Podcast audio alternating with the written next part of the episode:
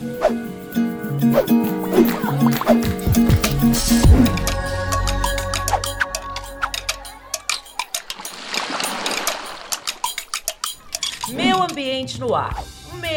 seu, o nosso podcast que fala de um assunto muito especial, meio ambiente, não é mesmo? Este podcast que é produzido para você entender aí as transformações, mudanças climáticas. Ao meu lado, o nosso anfitrião, Dr. Carlos Eduardo Ferreira Pinto. Ele que é o promotor aqui, o coordenador do CAOMA, do Ministério Público de Minas Gerais. Oi, doutor Carlos. Patrícia, muito obrigado pela presença, um tema muito importante. O nosso podcast é uma realidade.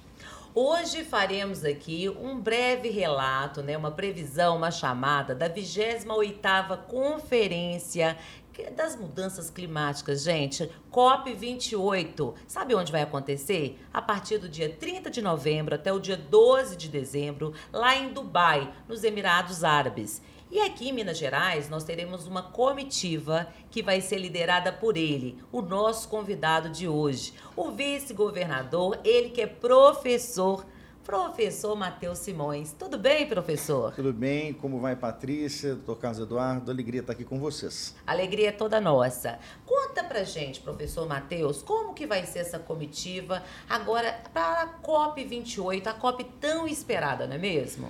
É, o Minas Gerais tem participado das últimas edições da COP, Patrícia, exatamente para que a gente possa estar tá acompanhando o que está acontecendo no mundo e fazendo parte das medidas de é, mitigação das mudanças climáticas. Acho que esse ano, mais do que talvez outros, está bem evidente a importância de a gente discutir as mudanças climáticas. E vamos, dessa vez, com uma delegação de quase 20 pessoas, entre agentes do governo, parlamentares é, empresas, consultores, especialistas técnicos é, de Minas Gerais. Né? O Brasil está indo também com uma delegação muito grande, então vai ser uma oportunidade muito boa da gente traçar os próximos passos dessa que é esse que é o maior desafio nosso do século, as mudanças climáticas e a forma de mitigar essas transformações. Mudanças climáticas, aquecimento global, desmatamento, todos esses fatores estão bem evidentes, como bem disse o professor Matheus, né, doutor Carlos? Tendo em vista que nós tivemos aí um novembro mais quente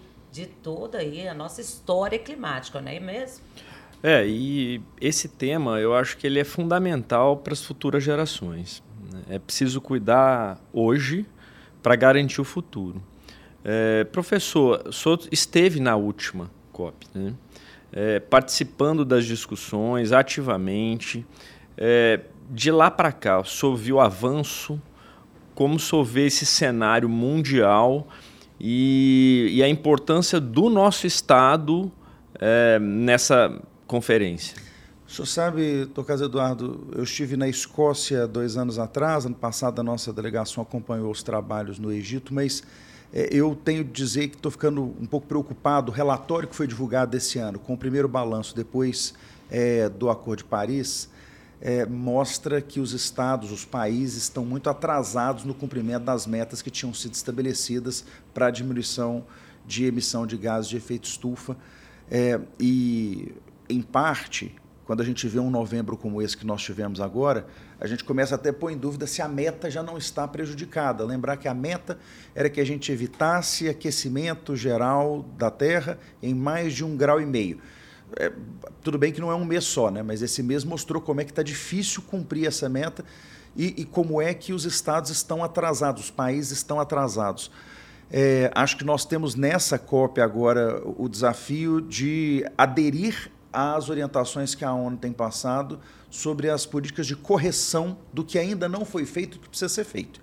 Minas Gerais, nesse ponto, a gente tem a felicidade de ter saído na frente.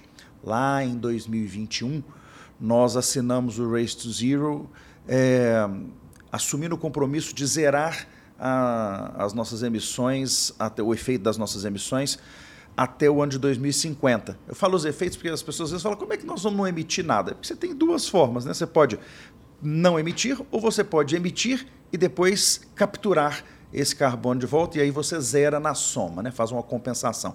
E, e a gente de lá para cá avançou muito, sabe, doutor Carlos Eduardo? Eu falo que olhando para a situação do mundo e olhando para o que está acontecendo em Minas Gerais, eu acho que a gente tem aqui um bom exemplo. Não é à toa que esse ano o governador Zema foi chamado lá à ONU para falar sobre Minas Gerais e a nossa, o nosso plano de mudança climática, porque Minas foi reconhecido como o estado que mais, o subnacional, né, que eles chamam, né, que não é país, que mais avançou no mundo em termos de é, apuração do nosso estoque e desenho público do nosso planejamento é, de combate às mudanças climáticas, ganhando dos tradicionais campeões nesse tema. Né? Ficamos à frente da Califórnia, ficamos à frente da Escócia, ficamos à frente do Quebec, no Canadá, mostrando que a gente está fazendo o dever de casa aqui.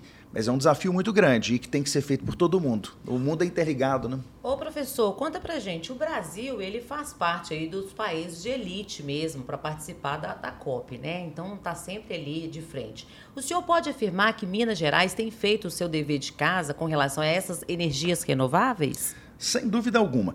O Brasil fica normalmente é, em evidência nessas discussões por um tema que até me desagrada, porque hum. para o mundo internacional o Brasil inteiro é a Amazônia. Só a floresta é, amazônica. Então, assim, a primeira coisa que a gente tem que fazer quando está num evento desse é explicar que existem outros biomas no Brasil para além da floresta amazônica e que a gente precisa tomar conta desses outros biomas também, independentemente do, do trabalho que precisa ser feito na área da, da Amazônia.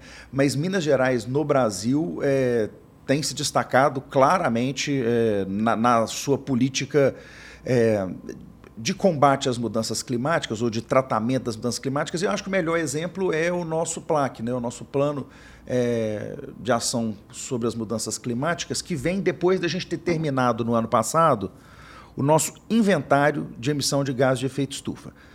Porque não é tão simples como as pessoas imaginam saber de onde está vindo o gás de efeito estufa. Você tem que fazer uma apuração e a nossa apuração aqui trouxe algumas surpresas, eu, tenho, eu devo confessar. Fizemos ela em conjunto com a iniciativa privada, com as entidades é, da indústria e da agricultura, porque não adianta a gente estabelecer a meta, e eu acho que esse é um dos erros que está sendo cometido no mundo, não adianta estabelecer a meta para outra pessoa cumprir.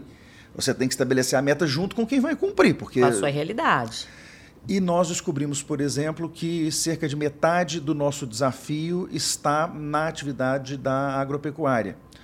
É, e que menos de 25% dele está na atividade industrial. É, então, a agropecuária e o setor de transporte são os dois é, que nos causam mais preocupação e, e, são os dois sobre os quais nós temos agido de forma mais imediata. Mas a gente já tem avançado demais, por exemplo, em energias limpas, né, Patrícia? Que foi sua pergunta. Minas é, no Brasil, o maior produtor de energia solar. É, nós já somos é, uma matriz bastante limpa, temos mais de 92% de toda a energia de Minas Gerais gerada a partir de fonte é, renovável usamos muito pouco as nossas termoelétricas, quando eles dão esse número de 92%, na realidade é até menos, porque a gente não ativa as nossas termoelétricas na maior parte do ano. Então a nossa energia é essencialmente vinda de é, usinas hidrelétricas, temos um pouquinho de eólica em Minas, dava para ser mais, e as nossas usinas é, fotovoltaicas. Então é uma matriz muito limpa, e quando a gente pensa em energia para fora da linha de alta tensão, nós também temos bons exemplos para dar, porque eh, energia não é só aquela que vem pelo fio é. para a tomada da nossa casa, né?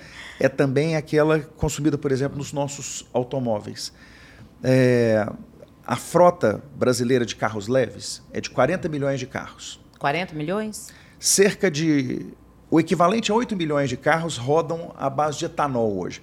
Falava, por quê? A gente que abastece o etanol não é porque 25% da nossa gasolina já é etanol. Né? É. Então, é, isso equivale a quase 8 milhões de carros elétricos rodando no Brasil. Então, o pessoal às vezes fala para mim assim, fala, ah, Matheus, vocês estão atrasados da conversão da frota de combustão para carro elétrico. Eu falo, não, nós estamos muito avançados na conversão de carro que polui para carro que não polui, porque são, são coisas diferentes. Né? Não é importante ser elétrico, o importante é não gerar pegada de carbono. E nós também avançados nisso no Brasil como um todo. Minas é o terceiro maior produtor de álcool, o segundo maior produtor de cana do Brasil, atrás só de São Paulo em volume de produção.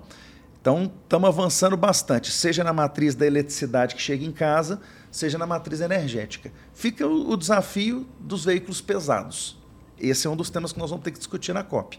Como resolver o problema dos nossos caminhões, dos nossos ônibus, porque eles respondem por quase 20% de toda a emissão de gás de efeito estufa no estado hoje.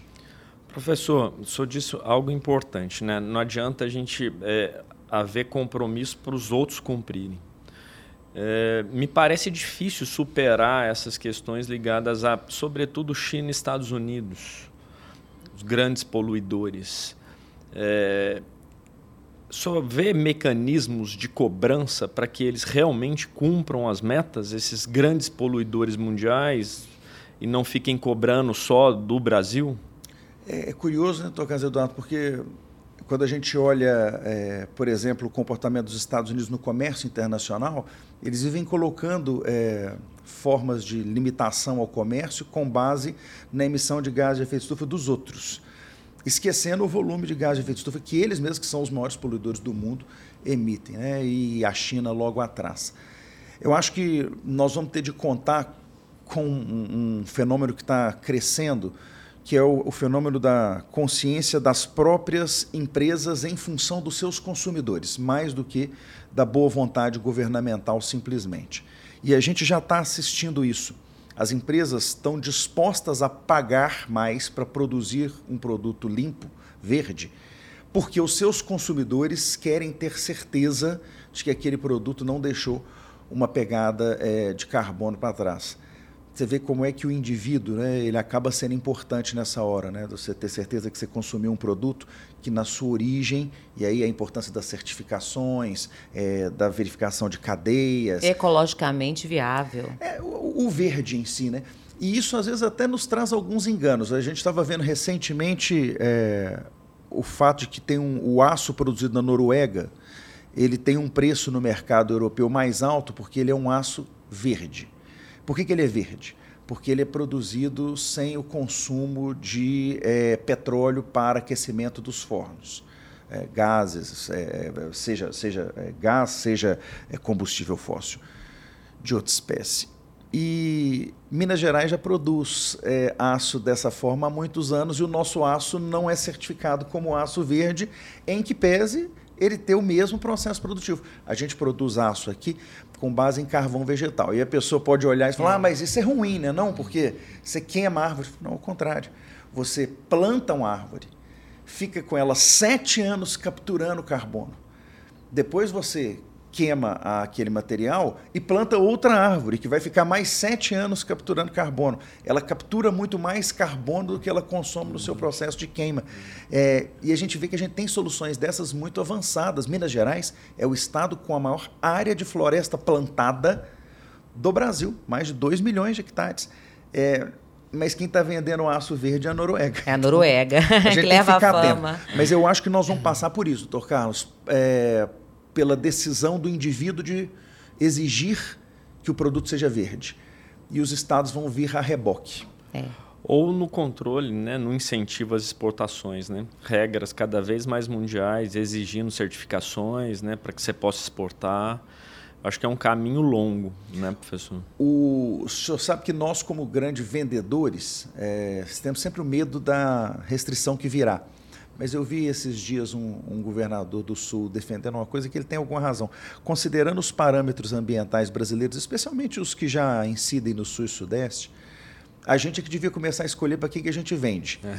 Vira e fala assim, ô Estados Unidos, ô China, quantos vocês estão? Qual que é o compromisso de vocês de zerar? Não, então não vou vender para vocês não, vou vender é. para esse outro aqui do lado, porque ó, nós já temos uma matriz de produção é, bastante verde. Eu não estou dizendo com isso que não age legalidade, que a gente não tenha que agir claro. na fiscalização. Claro. Mas para quem age na linha, nós temos reserva é, ambiental prevista em lei em volume que não existe em nenhuma outra legislação no mundo e que tem sido cumprida. Eu fico feliz, por exemplo, que no começo do ano a gente tenha conseguido terminar um trabalho, Patrícia, é, que mostra que 99,4% de todas as nossas fazendas produtoras de café produzem café sem nenhum desmatamento adicional desde 2014. Já seja, está bem avançado. É, nós estamos né? bem avançados e o nosso café é absolutamente verde, o nosso aço é verde, os nossos carros consumindo etanol são verdes muita tarefa para fazer pela frente ainda, senão a gente não estava passando o calor que a gente passou esses dias. E eu estou Mas... aqui pensando, ele está falando nesse desenvolvimento, Minas realmente está à frente, empresas equipadas, já temos uma legislação, a tipificação na legislação. Mas, professor, veja bem, o senhor falou sobre as metas né, do Acordo lá de Paris. E o Acordo de Paris ele foi firmado em 2015 ainda, né, na COP 21, se eu não me engano. E aí eu quero saber assim, Nós estamos aí adaptados e tudo, o país está bem, mas e aqueles países que são subdesenvolvidos? Como que os países desenvolvidos que estão à frente podem realmente auxiliar estes países que estão para trás? É, os, os mecanismos de financiamento são talvez a, a, discussão mais difícil. Eu gosto de ver os releases sobre a COP que fala assim: o grande tema desse ano será o financiamento. Não, esse é o grande tema é. desde a época 94 é. lá atrás. Assim, o, o, financiamento é a maior discussão, da onde virá o dinheiro. Está é, tá se dizendo que daqui até 2030 a gente precisa de 4 trilhões de dólares para é, cumprir as metas que estão sendo é, estabelecidas. E nesse ponto, o Brasil, apesar do nosso esforço aqui, de esforço de outros estados, o Brasil tem dificuldades grandes. Nós somos um país pobre, essencialmente, é, a gente sabe disso. O mundo sempre trabalhou com a ideia de que os países ricos dariam dinheiro para os países pobres tomarem conta desse problema. Eu, particularmente, acho que esse modelo faliu. É, esse modelo não deu certo, os grandes fundos. Vê o fundo da Amazônia aí, essa bagunça toda sobre o fundo da Amazônia, o dinheiro não dá para reflorestar 1% da área desmatada da Amazônia. É, é, eu continuo acreditando, e aí a importância de novo do indivíduo, né, que o financiamento será, ao longo dos próximos 20 anos, essencialmente privado, no sentido de que o indivíduo vai pagar para consumir o produto, pagar um pouquinho mais para consumir o produto que tem a certificação de origem de que não causou nenhum dano ambiental é, na sua produção. É, e, e, portanto, essa cadeia de fornecimento vai ser uma cadeia privada e que parece já estar bem evidente. Isso começou alguns anos atrás com é, free range egg, né? que é aquela ideia do ovo de galinha solta. Né? É. Você fala, Matheus, o que isso tem a ver com mudança climática? Não, isso tem a ver com o comportamento do consumidor que está disposto a pagar um pouco mais para consumir aquilo que está alinhado com as causas em que ele acredita. Eu estava conversando com a minha esposa esses dias por causa do calor, falei, o Cris, pessoal falar que não acredita mais em mudança climática está difícil esses dias. Dá na, falando, não, a gente não deve mais usar, eu tenho evitado, é falar em aquecimento global, porque apesar de eu saber que isso significa aquecer o globo como um todo, em alguns lugares o que a gente está tendo é frio extremo. Em outros o que a gente está tendo é seca extrema. Em outros o que a gente está tendo é chuva extrema. Então, o conceito de mudança climática acaba sendo um conceito mais abrangente. Qualquer pessoa hoje, vivendo onde estiver, está sofrendo os efeitos das mudanças climáticas. Das influências, né? E vai Muito bom esse conceito, um viu, professor? Porque às vezes fala em aquecimento global, todo mundo acha que é só mesmo assim a elevação da temperatura. E não é, né? O senhor disse é, muito bem. A elevação da aí, temperatura é... causa todos esses outros problemas, né?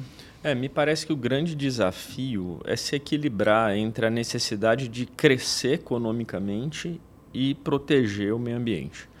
É algo que é fácil de se dizer, mas é muito difícil na prática de se implementar, né, professor? É, e, e, a gente acaba tendo nessa lógica tomar um pouco de cuidado com as modas, né? Por exemplo, uma, eu, eu, eu, vou voltar até no assunto do carro elétrico. Minas Gerais tem um, uma riqueza imensa na sua terra, que são os nossos minerais. Não é à toa que o estado chama Minas, Minas. Gerais. E agora nós descobrimos, há coisa de 5, 6 anos atrás, já estamos começando a explorar, que nós somos uma grande reserva de lítio. Base para a produção das baterias que estão no centro da transição energética, né, da saída é, da dependência dos veículos, do, do, dos motores movidos a energia fóssil. Mas Aí as pessoas falam, falam, ah, o Brasil precisava ter mais carro movido a bateria. Eu volto na discussão do nosso etanol. É importante que a gente tenha lítio, é importante que a gente tente até produzir as baterias para fornecer para quem não tem etanol. É, é, importante que a gente pense que fotovoltaica é muito bom, mas a gente tem energia de biomassa que não tem os mesmos benefícios tributários da fotovoltaica e que é muito melhor no Brasil, porque a fotovoltaica, eu tenho o painel que veio da China, que lá daqui a 20 anos vai ter que ser destinado de alguma forma, vai ter que ser reciclado de alguma forma, sendo que queima de biomassa, que é queima de resíduo da nossa indústria de alimentação, é, ele não gera ni, nenhuma agressão adicional a, ao meio ambiente. Ao contrário, ele elimina um resíduo. Nós estamos falando agora de etanol de segunda geração, que aquele etanol, durante muito tempo, o produtor de álcool, ele, se o preço da açúcar subia um pouco, ele pegava e produzia açúcar ao invés de produzir álcool, e aí a gente tinha falta de etanol no mercado nacional. Agora eles desenvolveram o, chamado etanol de segunda geração, que ele pode produzir açúcar, mas com o, com o resto ele ainda consegue produzir álcool. Então, assim, a gente está avançando muito e a tecnologia nessa hora nos ajuda demais. É, eu falo que o ser humano ele está sempre em fuga do seu processo de extinção.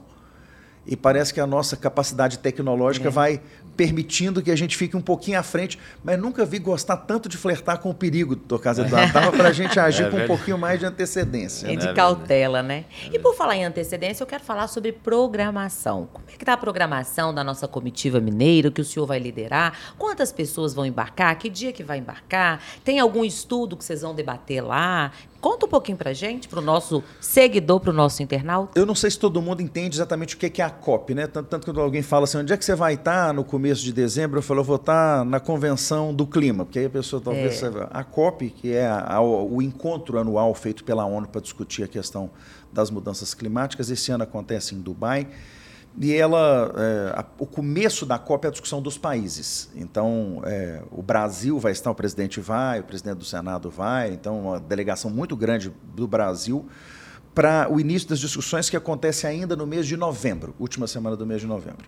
E à medida que a gente vai entrando no mês de dezembro, a COP dura 15 dias, a gente começa a tratar também dos temas subnacionais. E aí é que a delegação nossa vai, nós não vamos para participar da fase federal, é. porque não justifica. O Brasil vai estar lá presente com o governo federal. E aí vários governadores, secretários de Estado do país inteiro vão estar presentes, do mundo inteiro nessa discussão do que, que dá para a gente fazer é, no ambiente estadual. Então, a partir de 1 de é, dezembro, é, quase 20 pessoas aqui de Minas Gerais vão estar lá se juntando a milhares de pessoas do mundo inteiro e temos algumas coisas para apresentar e alguns temas a discutir. Temos para apresentar o nosso inventário, o nosso plano é, de ação climática, o que nós já estamos implementando em termos de acompanhamento do Race to Zero, né, o nosso compromisso de zerar as emissões até 2050 mas temos também a discutir o que, que dá para fazer na próxima esfera, porque a União, os estados, nós temos uma outra esfera aí que é o município. Nós fizemos um, nós temos, desenvolvemos uma ferramenta para medir a vulnerabilidade dos nossos municípios às mudanças climáticas. Quais são os municípios que estão mais expostos às mudanças climáticas? É, e aí a exposição pode ser tanto daquele município que está lá na região muito seca e que, portanto, vai sofrer no agreste mineiro por falta de água, quanto aquele que está submetido ao problema de grandes enchentes, deslizamentos é, dentro das suas áreas urbanas, como a gente vê aqui, por exemplo, na região central ou na zona da mata. É, e a partir, vamos apresentar esse trabalho que a gente já fez, e a partir daí nós estamos desenvolvendo, e essa é uma discussão que a gente vai ter que fazer com os prefeitos aqui no Brasil, e que cada país, cada estado vai ter que fazer com suas administrações locais o que, que a cidade pode assumir de compromisso, já que ela é afetada por isso. Nós temos trabalhado com é, apoio internacional desde o começo desse trabalho em 2021. O Reino Unido é que nos apoia no Race to Zero, é, nos ajudando a fazer os estudos. E agora a França está nos apoiando é, nesse trabalho com os municípios. Inclusive, recebemos esse mês de novembro uma bolsista da França é, que vai nos ajudar a desenvolver o plano de ação climática de cada município, começando por esses que são mais vulneráveis às mudanças climáticas. Acho que essa é uma iniciativa que vai ser muito interessante ser debatida lá na COP, a iniciativa de Minas Gerais, porque é uma forma de trazer responsabilidade para mais perto da pessoa atingida. E como eu disse aqui agora mesmo, que a solução virá do indivíduo, quanto mais próximo, próximo. do indivíduo eu tiver, maior a chance de sucesso. E a capilaridade, né, o professor, de estar tá, assim, voltado, né, doutor Carlos, pertinho do município. Como que o Ministério Público também entra nessa fase educativa, doutor Carlos? Nós temos aí os promotores, né, nos municípios. Como que pode atuar no acompanhamento, na fiscalização dessas empresas? É, é difícil pensar no Ministério Público agindo de forma educativa. É. Né? Nossa... Sem ser punitiva, né?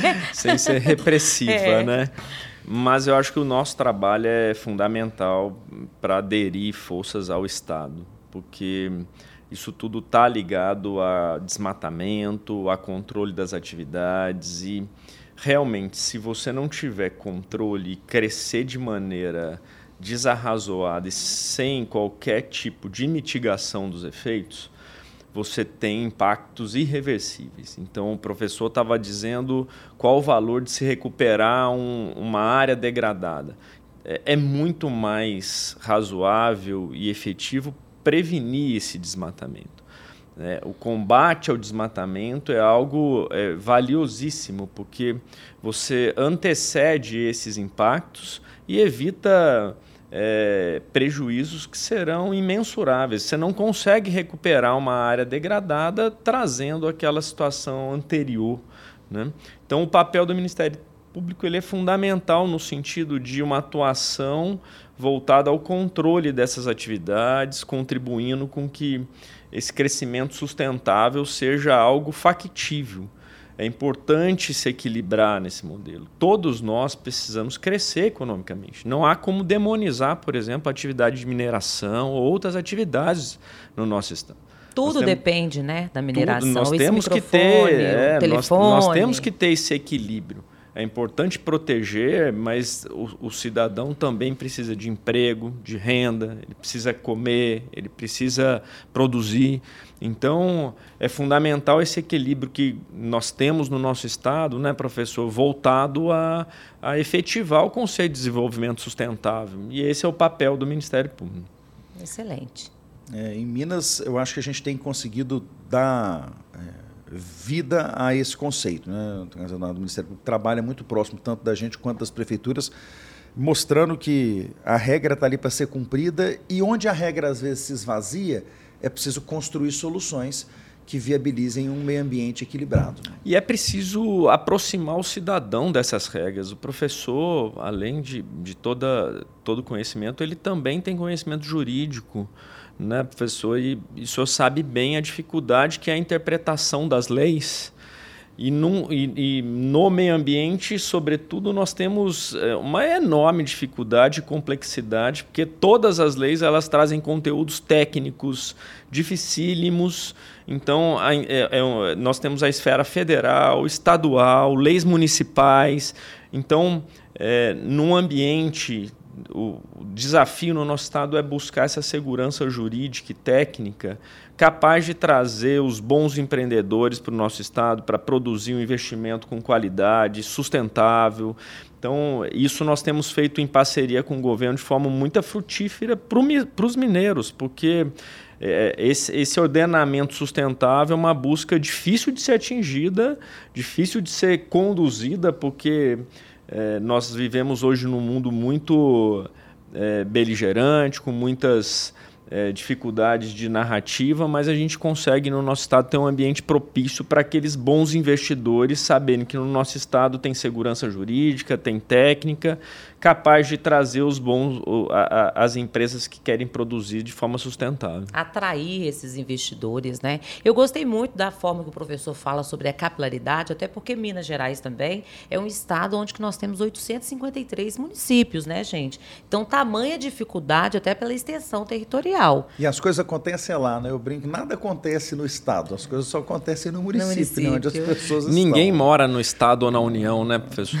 é, os problemas são municipais E como o ente é pequeno, né, muitas, em alguns casos aqui em Minas, bem pequeno, é, se a gente não tiver é, políticas nas quais eles possam simplesmente aderir, se tiver que construir a política dele, fica muito mais difícil. E ele acaba largando aquilo de lado para cuidar de coisas que são mais próximas do seu dia a dia. Então, é, por isso que essa conscientização que você dizia e esse trabalho é de fazer com que as pessoas percebam a importância de cumprir a norma e de entender a norma, que muitas vezes é complexa do ponto de vista técnico, é importante.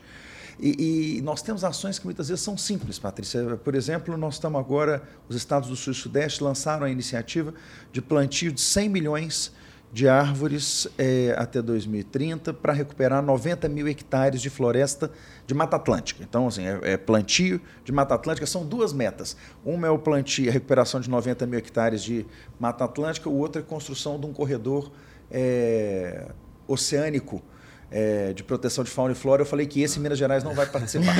porque, é. infelizmente, a gente não consegue chegar lá no mar para ajudar. Mas se você for para Matheus, 100 milhões de árvores é muita árvore. Gente, é uma árvore por habitante da região. Não é tanta árvore assim. Então, é, esses esforços, às vezes a gente acha que eles são monumentais, mas se a gente traz eles para a escala da nossa realidade, é factível e tem que ser feito. E como, como esse e outros exemplos daquela ação que, é, que ela parece muito grande se você pega o número fechado. Se você passa para a ação individual, Eu tenho brincado, né? Fala, lembra de abastecer seu carro com álcool. Já ajuda.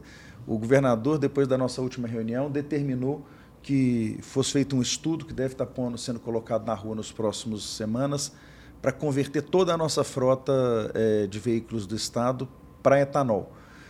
E antigamente vai... tinha aquela coisa, né, professor, de achar assim que ah, o carro vai ser abastecido com álcool, vai custar pegar de manhã, os carros é, velhos. É, isso Hoje existe os carros mais, né? são tecnológicos, eles assim, é muito bom e faz bem para o bolso, né, gente? Não só para o meio ambiente, como para o bolso também. Você sabe que no nosso caso, o governador eu pedi para fazer um estudo econômico para hum. ver se ia ter algum custo. Aí o governador falou: olha, ainda que haja custo, a gente até chegou à conclusão que ele é inerte, não faz diferença a gente abastecer com etanol. Ele falou, mas ainda que haja custo, é, o custo de agora é evitar os problemas que nós vamos ter lá na frente. E se a gente não estiver disposto a fazer o sacrifício individual, você ninguém. É, você sabe que, de alguma forma, esse o conceito de fraternidade é, é, muito bem aplicável à questão ambiental, né? A preocupação com o outro.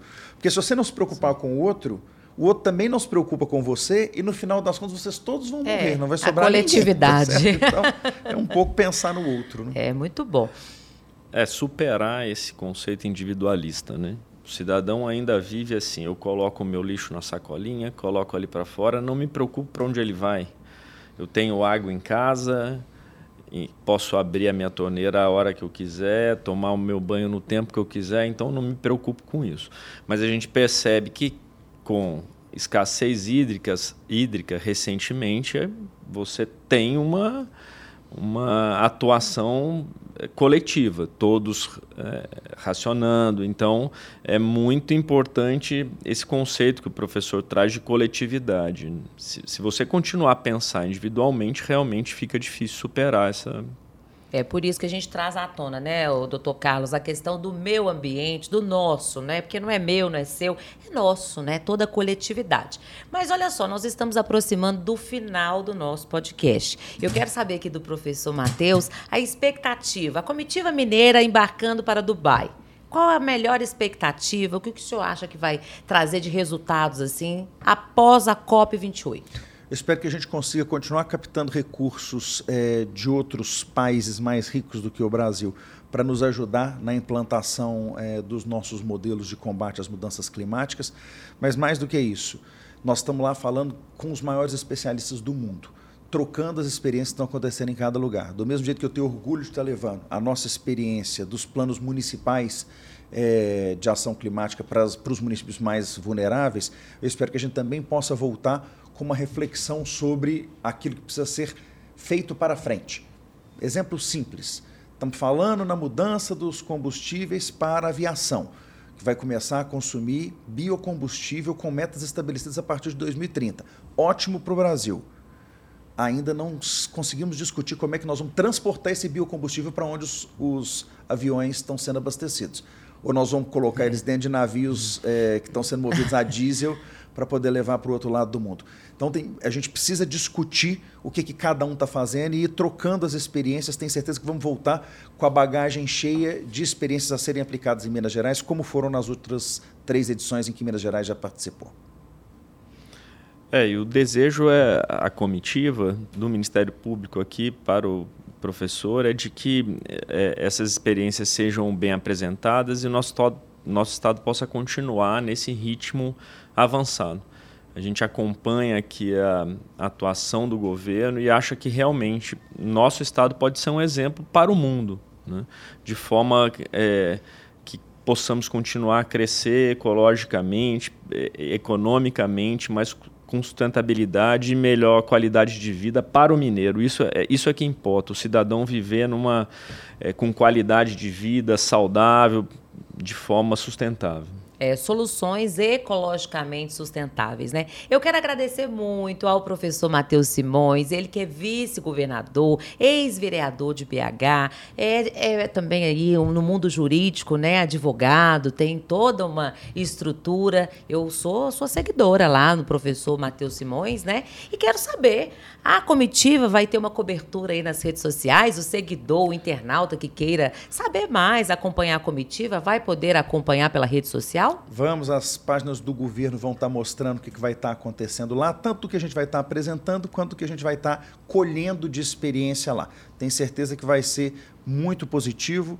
Minas Gerais continuando na dianteira, mas entendendo que muita coisa tem que ser feita. Nós fomos durante muitos anos conhecidos como o estado da mineração por conta do ouro, por conta do ferro. Vamos ser conhecidos na próxima geração mineral pelo estado como o estado da transição energética, por conta do nosso lítio, por conta do nosso nióbio. Muita coisa importante para acontecer ao longo dos próximos anos. A COP é uma parte disso. Nós agradecemos, agradeço também ao nosso anfitrião, doutor Carlos Eduardo Ferreira Pinto, ele que é promotor. Muito obrigada, viu? Eu que agradeço. Olha, professor, volte sempre. Obrigada por abrilhantar o nosso podcast. Parabéns pelo podcast. Tenho acompanhado, estou muito feliz de ver meu ambiente. Ah, pois é. Pois e você, tem gostado do meu ambiente? Então, gente, olha, compartilhe os nossos conteúdos, escolha a sua plataforma digital favorita e, claro, né, se inscrevam também nos nossos canais. O Meu Ambiente é um produto aqui do Ministério Público de Minas Gerais e também da Rádio Itatiaia. Eu vou ficando por aqui, Agradeço muito por a oportunidade, né, de mais um episódio. Até mais. Thank you.